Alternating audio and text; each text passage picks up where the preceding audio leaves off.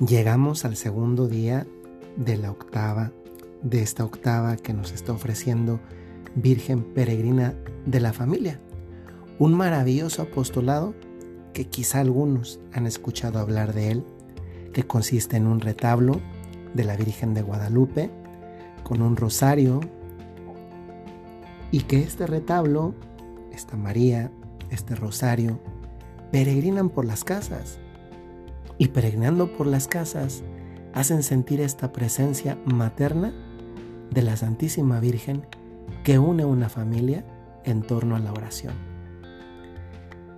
Les invito, antes de comenzar la meditación de este día, de la octava, a visitar el sitio web de Virgen Peregrina, virgenperegrina.org, o entrar a las redes sociales de este apostolado en Facebook. Aparece, se los pondré después por escrito para que no se confunda, porque luego la Virgen que es tan famosa, también le hacen páginas que no son las oficiales. Pero bueno, aquí lo que importa hoy es que profundizamos en un nuevo aspecto que nos, que nos llena de confianza en un periodo que para no pocos de nosotros también ha sido difícil. Y hoy el punto central en torno al cual meditamos es la segunda letanía elegida que en este caso es Madre del Buen Consejo. Hay personas que nos dicen cosas, incluso que parece que nos dan consejos. Hay personas de estas que nos dicen, nos dan consejos entre comillas, que no necesariamente son buenos consejos. Te invito a que pienses en este momento en alguien que te haya, entre comillas, aconsejado algo que tú en el fondo decías, es que esto, esto, que me está diciendo no está bien, no está bien hacerlo. Lo escuchaste, le escuchaste a la persona y en el fondo decías, hay algo aquí que, que no, no, no, me cuadra y en definitiva no me deja paz en mi interior. Pues María es una de las que da consejos, pero no de los consejos malos. María da consejos de los consejos que dejan paz en el propio corazón.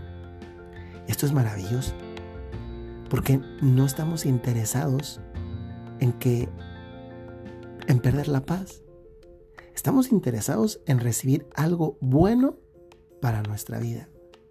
Estamos interesados en, en algo que podría decirse ya está probado, alguien lo vivió primero, alguien lo, alguien lo puso en práctica primero. Y saben, eso es un aspecto muy especial de esta jaculatoria mariana de las letanías al final del rosario. Cuando a María le decimos Madre del Buen Consejo, es porque María no habla de cosas que leyó en revistas, que vio en videos de YouTube. No, si María es capaz de darnos un buen consejo, es porque es un consejo que tiene que, ver con eso que ella también pudo conocer, que es la vida, la existencia. María es de esas mujeres, de esas maestras que sí saben de la vida. No de las que pasaron la vida como quien pasa un un tercer año de kinder. No, María es de las que sacaron doctorado con la vida. Y no por oídas o, o, una vida de escritorio. No, María vivió las cosas en primera persona. Conoció la alegría y por eso puede aconsejar en la alegría. Conoció el dolor y por eso puede aconsejar en el dolor. Conoció la dificultad y por eso puede aconsejar en medio de la dificultad. Piensen en cualquier circunstancia de la vida y te aseguro que María la vivió con mucho mayor intensidad que tú. Y precisamente por eso es capaz de darte un consejo. No porque habla de lo que le contaron o lo que también le dijeron a ella. No porque está calculando a ver cómo matemáticamente puede salir bien esto o aquello. No, es porque ella tiene la experiencia de que lo vivió. Esto a nosotros también nos hace pensar en, en lo que vivimos y las enseñanzas que nos dejan esos acontecimientos. En ocasiones, e, el gran problema es que vivimos cosas difíciles pero luego no nos quedamos con una lección. Una vez que hemos pasado momentos difíciles, y estoy seguro que muchos de ustedes también los han pasado, el, gran, el gran qué de eso que viviste y que tal vez te costó mucho en la etapa en la que la estabas experimentando, es que después no te, no te enseñó nada. O sea, no, que en otras palabras significa no te enseñó a vivir. ¿Qué diferencia hay entre, entre quienes sacan lecciones de esos momentos difíciles que después les ayudan a hablarle a otros que están viviendo algo parecido, pero desde, desde aquello que se convierte en yo estuve también en tus zapatos y por tanto te puedo hablar de una manera diferente porque yo también sé qué se siente. Muchas veces damos consejos, piénsalo si no, de cosas que nos han dicho, que leímos por ahí, a veces hasta de cosas que vemos en las series de televisión. Pero María no es así. Y si algo vamos a necesitar nosotros mientras estemos aquí en la tierra son consejos. Porque el consejo supone que no lo sabemos todo en la vida. Y el consejo es lo más inmediato que tenemos para aprender a vivir.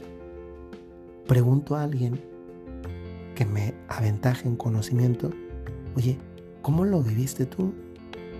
Y qué maravilloso pensar que hoy esa madre del buen consejo, es que qué mamá no da un buen consejo, al menos en la intención siempre es bueno, es una mamá, es que esta es la mamá por antonomasia, es María, y es madre del buen consejo, es decir, jamás ni por asomo, María va a decirme, pero de verdad, ni por asomo,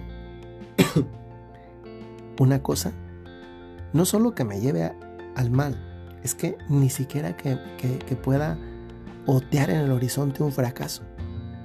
Porque si a alguien le interesa mi éxito, y mi éxito, mi éxito es el cielo, es a María que me quiere allá.